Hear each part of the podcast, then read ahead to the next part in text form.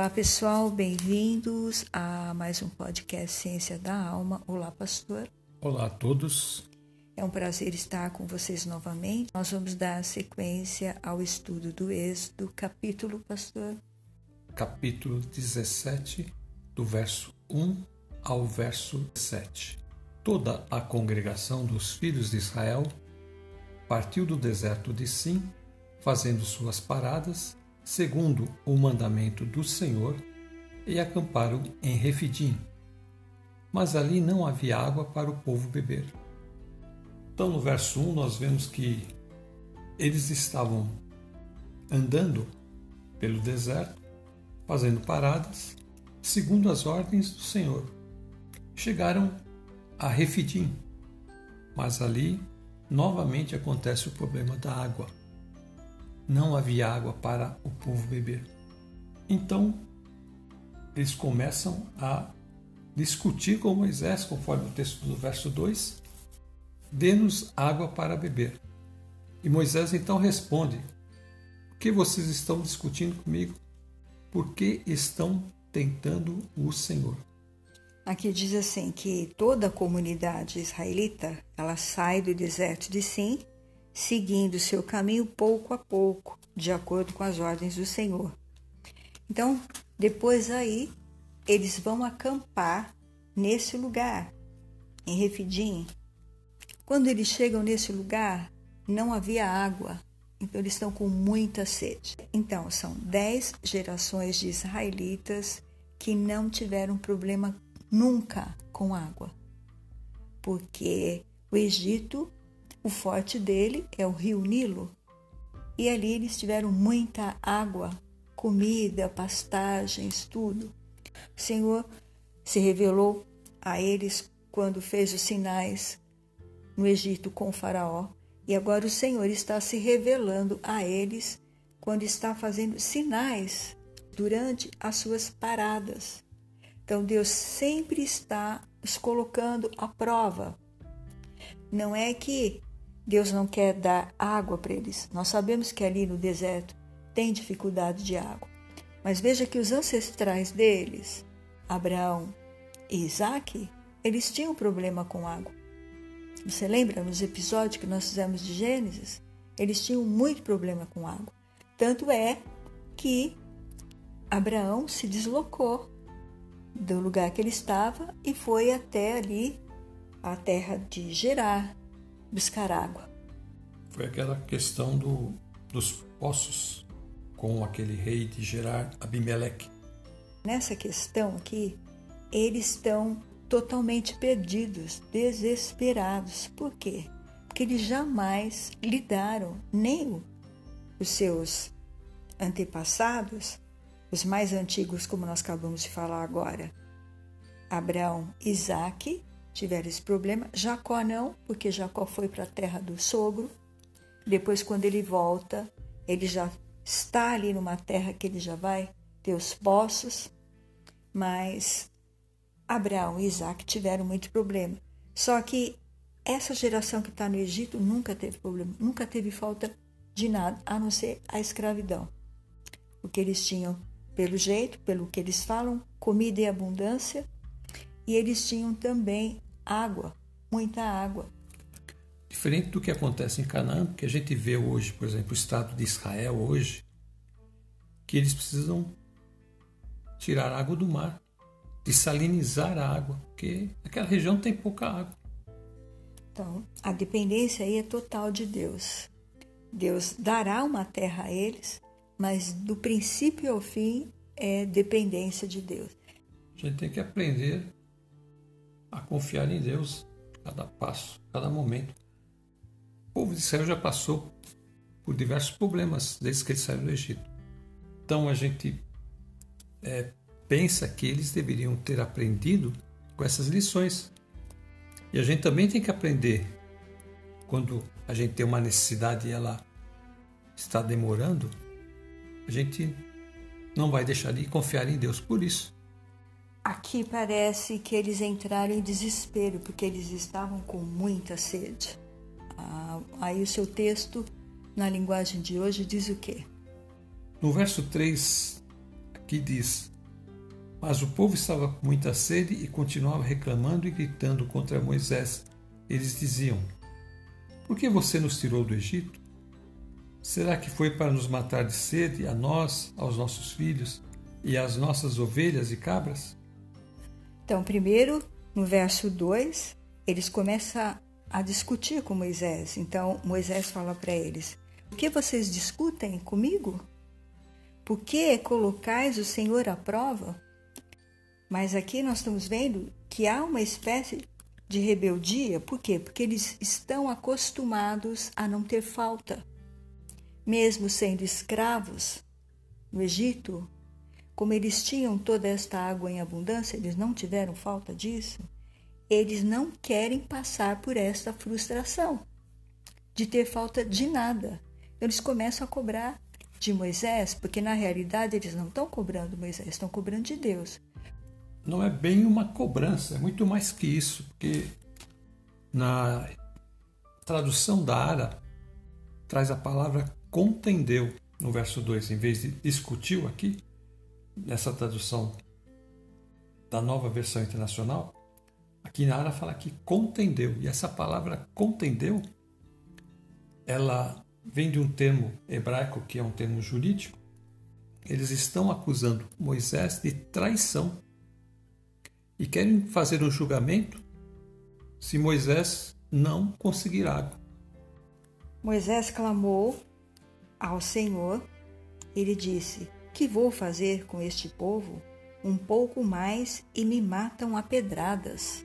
Quer dizer, se Moisés não resolve rápido para eles, porque eles não querem ser frustrados, não querem esperar nem um pouquinho. Acabaram de chegar ali no lugar e já queriam achar um manancial de água ali à disposição deles. O Senhor fala para Moisés. Então o Senhor lhe respondeu: Passa diante do povo e faça-te acompanhar alguns anciãos de Israel. Leva o bastão que golpeaste o rio e põe-te a caminhar. Não perca tempo, Moisés. Vai, caminha com o bastão e vai lá, que eu vou na tua frente. E é muito lindo isso que o Senhor fala no versículo 6, que o Senhor fala: Eu estarei te esperando ali no Monte Horeb, exatamente no lugar aonde Deus se encontrou com Moisés. Então Deus tinha preparado uma grande surpresa para esse povo, que Deus queria manifestar a sua glória ali. De uma outra forma, assim como ele manifestou a sua glória quando aparece na sarça ardente para Moisés nesse lugar. Então o Senhor queria manifestar também esta glória, dando água para eles beberem em abundância. Mas como eles tentam provocam ao Senhor aqui, falando dessa forma? Então o Senhor falou: vai, põe-te a caminhar que eu vou estar te esperando lá. É porque a Refidim estava a alguns quilômetros só do Sinai, que é Horeb, pouco mais de 10 quilômetros. E ali então foi a última parada que eles tiveram antes de chegar no Sinai. E então no verso 6 Deus diz a Moisés: Olha, pode ir que eu estarei te esperando lá no Horeb. E esse ponte a caminhar aí é porque o Senhor não quer que Moisés fique parado ali dando vazão a essa essa rebeldia deles. É, Deus precisa resolver esse problema. Então, ele vai levar Moisés para fazer uma coisa improvável. Ele vai tirar a água da rocha. Mas é lógico que, que aí eles estão jogando a sua ira para cima de Moisés. Mas na verdade, o que eles estão fazendo é se rebelando contra o próprio Deus, porque é Deus que está os guiando pelo deserto. Moisés é apenas aquele que está transmitindo as ordens do Senhor. Então Moisés já tinha falado para eles. No verso 2: Por que vocês estão discutindo comigo?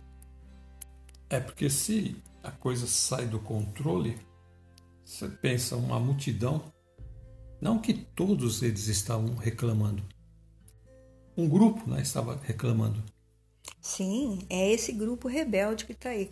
Quando nós vimos na Bíblia rebelião é sempre de um determinado grupo, é aquele que não quer seguir. É como com Jesus, era um determinado grupo que perseguia Jesus.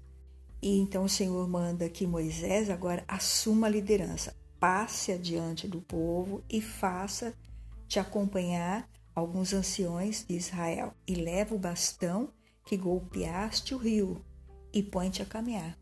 Não fica perdendo tempo com eles, não. Faz isso que eu estou te ordenando. Eu estarei te esperando ali no Monte Oreb, sobre a rocha. Então, novamente, a rocha aqui. Essa rocha tem aqui a presença do nosso Salvador, porque Ele é a nossa rocha viva, Ele é a nossa segurança, Ele é a nossa fortaleza. Então, veja que o Senhor vai estar sobre esta rocha, neste local que o Senhor tinha marcado com Moisés. E ele fala: Quando golpeeis a rocha, sairá água dela para que o povo beba. Então, quer dizer, quando você tocar na rocha por bastão, vai sair água. Verso 5 diz: O Senhor disse a Moisés: Escolha entre eles alguns líderes e passe com eles na frente do povo. Leve também o bastão com o qual você bateu no rio Nilo. Eu estarei diante de você em cima de uma rocha, ali no Monte Sinai. Bata na rocha e dela sairá água para o povo beber. Aí diz: Eu estarei adiante de você. Em cima de uma rocha, ali no Monte Sinai. Então eu estarei diante de vocês. Então, Moisés está adiante do povo com os líderes e Deus adiante de Moisés. E a gente vê a cadeia né, de hierarquia, Deus acima dos líderes. Então, Senhor é o cabeça de Jesus, Jesus é o cabeça da igreja, e aqui Moisés era o cabeça deste povo. E os líderes são é, testemunhas representativas, ou seja, são testemunhas do povo. Né? Eles vão ali para testemunhar. E o que a gente percebe também, e aqui o bordão de Deus novamente vai ser utilizado por Moisés. Mesmo bordão que foi utilizado nas pragas, ou seja, o juízo de Deus pronunciado contra o Egito.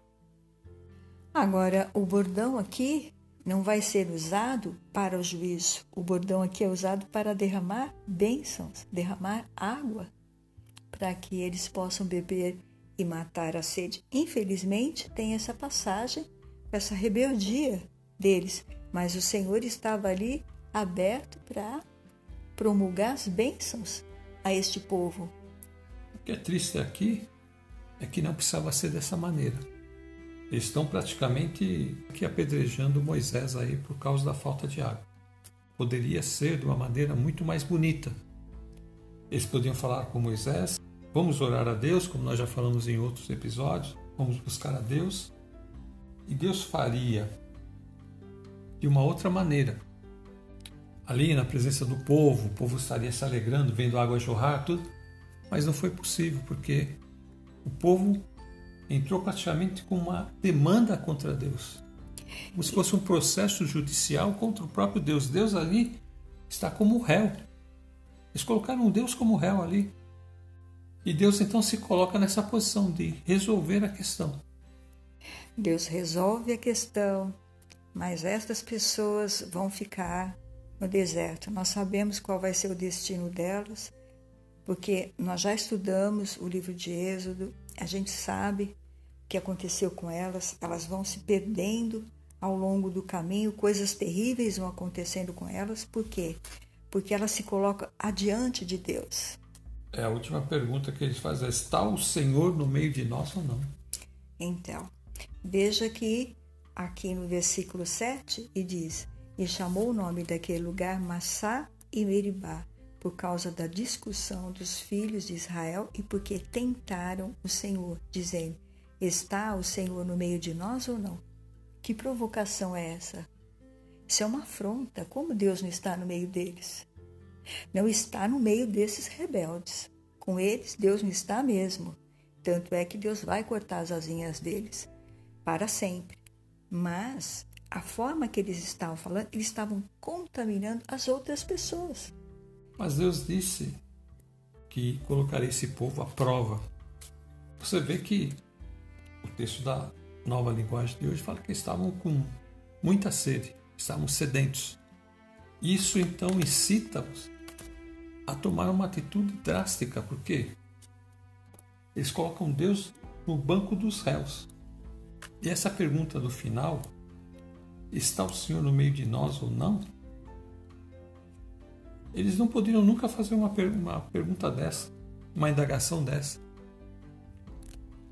Por tudo aquilo que Deus já havia feito por eles, desde que eles saíram do Egito até agora, não faz sentido fazer uma indagação dessa.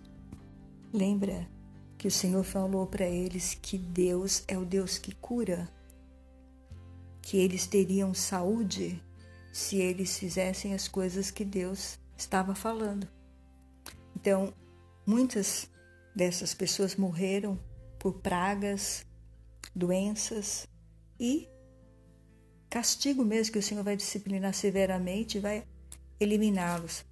Então, nós temos que tomar cuidado com as coisas que a gente fala na hora que nós estamos em desespero. Porque nós, às vezes, estamos passando por uma prova e está sendo difícil aquela prova para nós. E a gente então começa a se desesperar de tal forma que a gente pode falar coisas que magoam.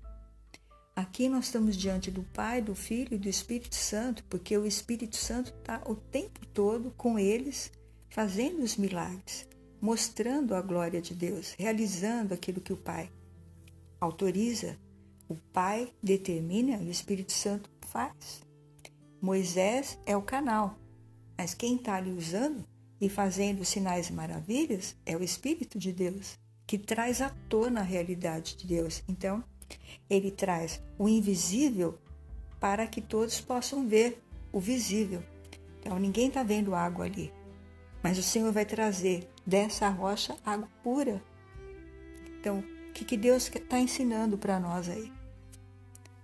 na nossa jornada aqui do dia a dia é que nós também somos provados quando nós somos chamados para o reino de Deus.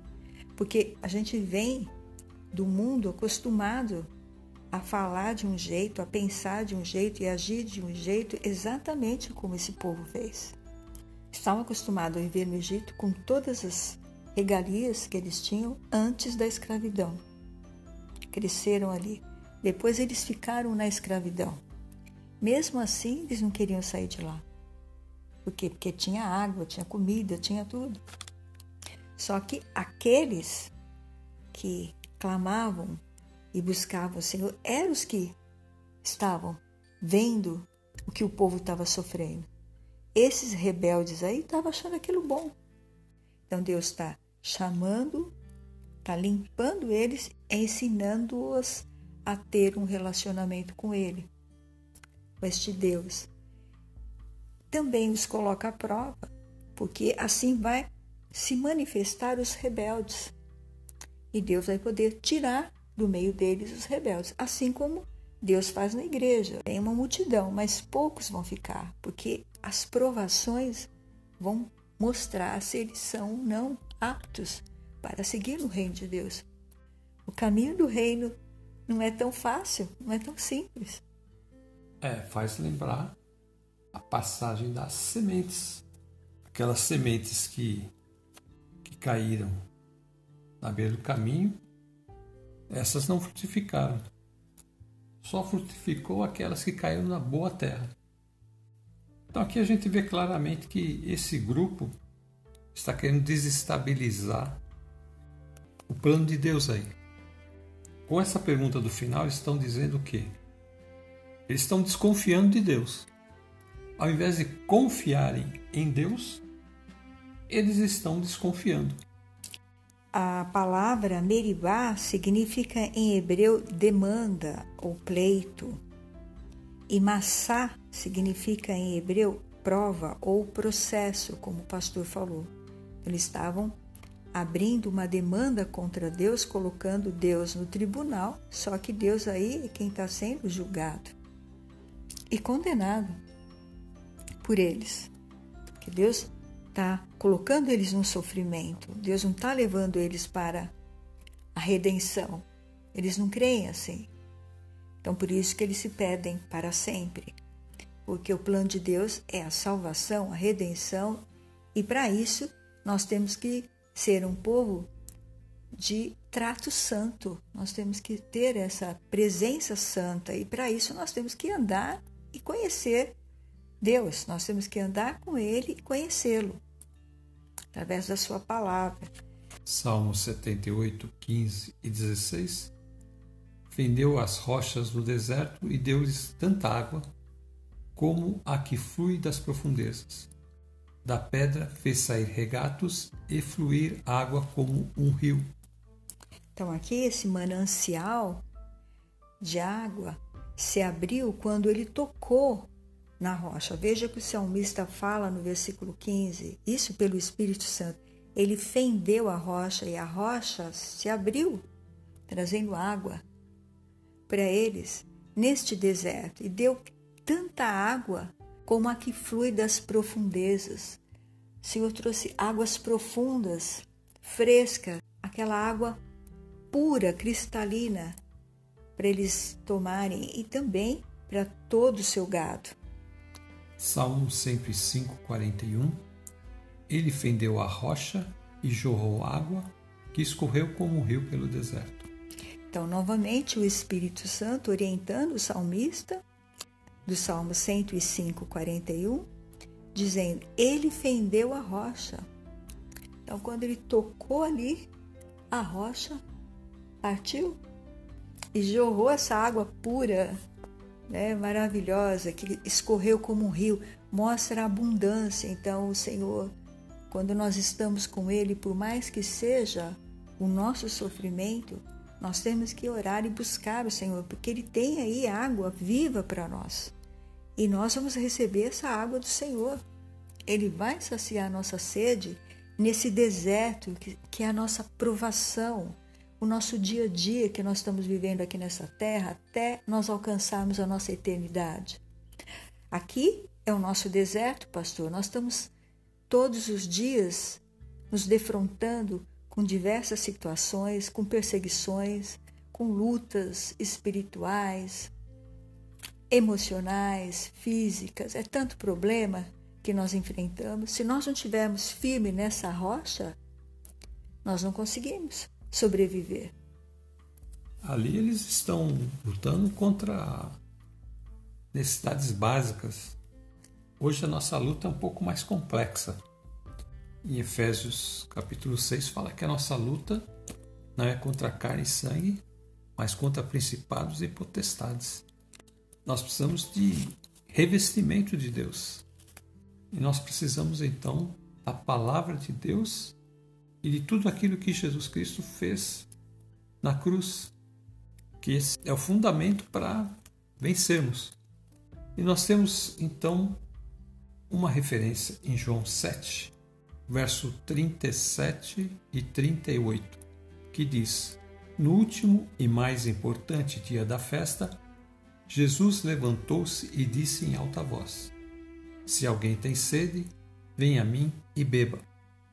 Quem crer em mim, como diz a Escritura, do seu interior fluirão rios de água viva. No sétimo dia, eram sete dias de festas, então agora ele se levanta nesse lugar que ele está aí e ele diz, uma voz bem alta, em alta voz: Se alguém tem sede, venha a mim e beba. Quem crer em mim, diz a Escritura, do seu interior fluirão rios de água viva. Agora já é diferente. Já não vai ser mais da penha da rocha, vai ser de dentro de nós é que o Senhor vai fluir esta água viva. Esta água viva é a manifestação do poder do Espírito Santo dentro de nós, morando em nós.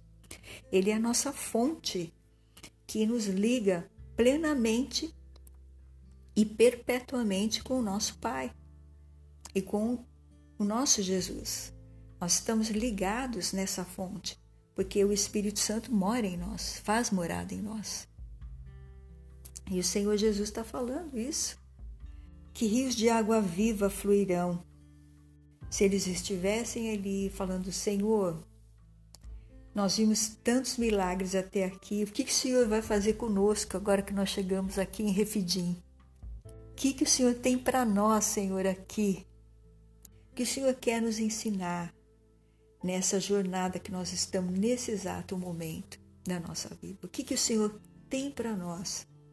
Aqui ele está dizendo que aquele que crê no Senhor, rios de água viva fluirão do seu interior.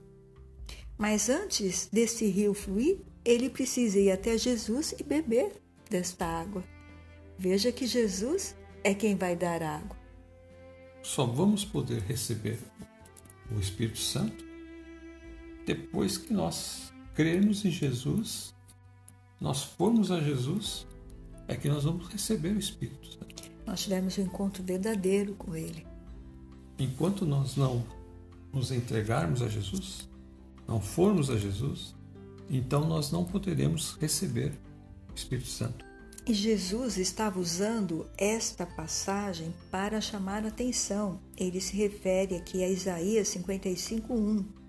Todos os que tenham sede, venham a beber água.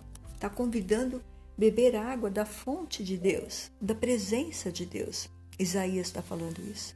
E agora Jesus vem, usa esta palavra e a completa, porque Ele é quem pode dar a água para a gente beber. E Ele tem a fonte, que é o Espírito Santo. É o que diz João 7,39, quando o próprio Jesus diz que ele estava se referindo ao Espírito, que mais tarde receberiam os que nele crescem. Até então, o Espírito ainda não tinha sido dado pois Jesus ainda não fora glorificado. O que é glorificado, pastor? Explica. Ele iria morrer, iria ressuscitar e iria ascender ao céu. Então isso significa que ali ele seria glorificado. Ele estaria então indo em direção ao Pai e se assentando à direita do Pai. Então significa ali ele estaria no estado de glória ele estaria na presença de Deus. Ele ainda não estava nesse estado, porque ele estava presente aqui e ele está debatendo e se colocando à frente uma discussão com os doutores da lei e com os fariseus, que era também um grupo que estava sempre enfrentando e afrontando Jesus. Não eram todos os judeus, porque a maioria deles amavam Jesus. Eles seguiam Jesus, viam seus milagres, mas essas pessoas, assim como esses daqui que estavam em rebelião contra Moisés, estes aqui também se levantam em rebelião contra Jesus e Jesus então se coloca ali dessa forma gloriosa naquele último dia da festa. No último dia da festa, Jesus chega para eles e fala: Olha, se alguém tem sede em voz alta para chamar a atenção de todos eles, venha a mim e beba. Ele está se referindo a Isaías 55:1. E então ele vai acrescentar: Quem crer em mim, como diz a Escritura, do seu interior fluirão rios de água viva. Quem crer em Jesus. E ele também faz essa pergunta ali para a mulher samaritana. Nós estamos sempre usando a mulher samaritana porque o Senhor se revelou a esta mulher e Deus traz uma verdade profunda. Então nós nunca deixamos de citar a mulher samaritana. Em João 4, versículo 10. Evangelho de João 4, verso 10. Jesus lhe respondeu: Se você conhecesse o dom de Deus e quem lhe está pedindo água, você lhe teria pedido e ele lhe teria dado água viva. Se ela soubesse quem estava pedindo água para ela, ela que pediria água para ele, não é? Então o Senhor fala, e aí no versículo 14 ele fala desta água. Evangelho de João 4, 14 Mas quem beber da água que eu lhe der nunca mais terá sede. Pelo contrário, a água que eu lhe der se tornará nele uma fonte de água a jorrar para a vida eterna. Sabe quando o homem está longe de Deus? ele fica sedento por uma palavra, por alguma coisa que os sustente. Então, o que ele está precisando, o homem? É ter esse reencontro com Deus. Então, o que é essa água? Água é o próprio Jesus. Aqueles que têm Jesus na sua vida vão voltar a ter esse relacionamento com Deus e as suas necessidades das suas almas serão saciadas. E o Senhor também fala aí nesse versículo 14: Mas o que beber da água que eu lhe darei nunca voltará a ter sede, porque a água que eu darei se converterá nele um manancial de água que brotará, dando-lhe a vida eterna. Então, esta água se converterá na pessoa, esta água que vem do Espírito de Deus, porque é Jesus quem traz a sua palavra e a palavra ela entra em nós pela ação do Espírito. Então, esta palavra é a fonte da água viva. Ela entra em nós e se converterá nesse manancial de águas.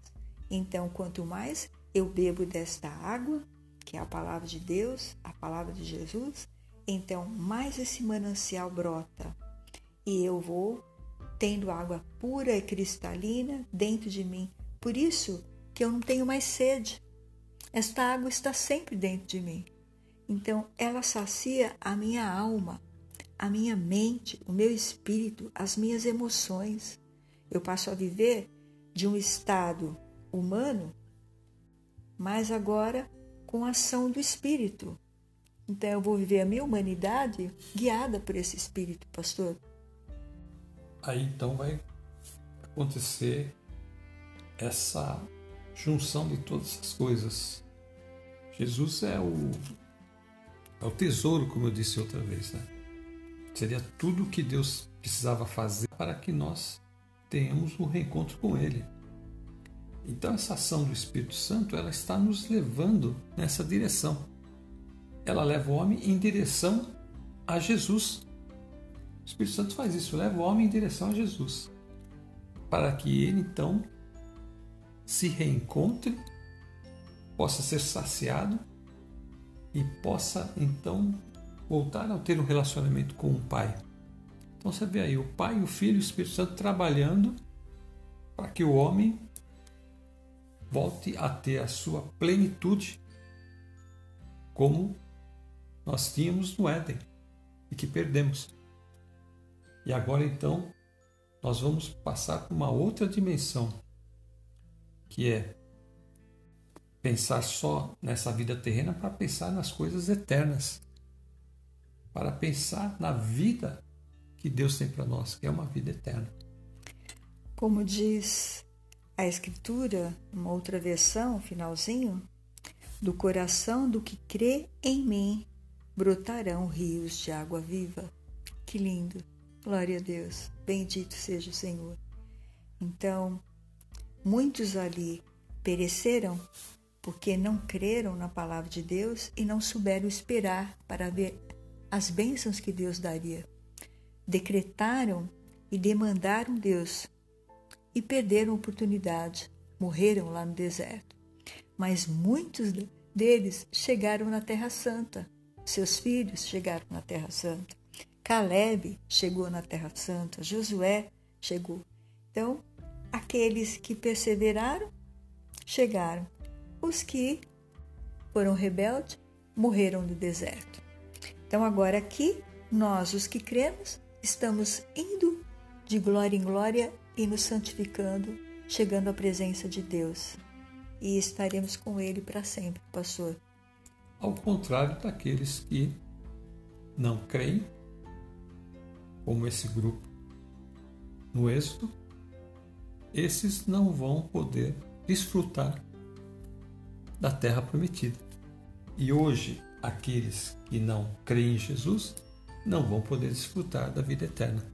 E também não vai ter esta bênção da água viva fluindo de dentro dele, aqui para resolver os nossos problemas, porque Quando estamos em lutas e necessidade, nós, como servos de Deus, vamos à presença de Deus, nos humilhar e chorar, buscar a face dele. E mesmo fazendo isso, o Senhor tardou em dar a resposta, nós caminhamos mais. E vamos buscar a ajuda de irmãos para orar conosco, para a gente conseguir caminhar mais na presença do Senhor, firme, até o Senhor nos responder da forma como Ele quer. Toda essa bagagem que nós temos em nós são fruto dessa nossa natureza.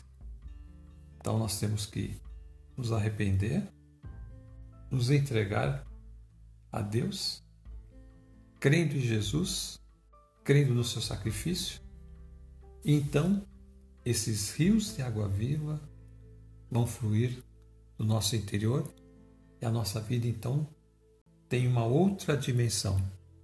Vamos encerrar? Amém. Você ora?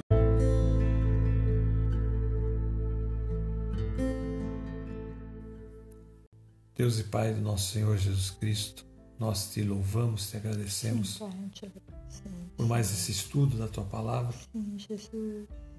Senhor, nos dá um coração confiante em ti, Pai. Mesmo que o Senhor esteja demorando para responder, também, Senhor, pedimos que o Senhor esteja agora curando as enfermidades, Pai. Qualquer tipo de enfermidade, mesmo as incuráveis. Tu és o Deus que tudo pode. Amém. Então, Senhor, nós colocamos a nossa confiança e que o Senhor está agora curando essas pessoas que estão ouvindo esta mensagem. Amém. Também libertando aqueles que estão cativos de Satanás, Sim, cativos de demônios. Senhor, liberta-os pelo teu poder. Em nome de Jesus. Todas essas bênçãos pedimos em nome de Jesus Sim. e te agradecemos, Senhor. Amém. Amém. Quero me despedir dizendo: fique com Deus e até a próxima. Fiquem na paz, Senhor Jesus, e até a próxima.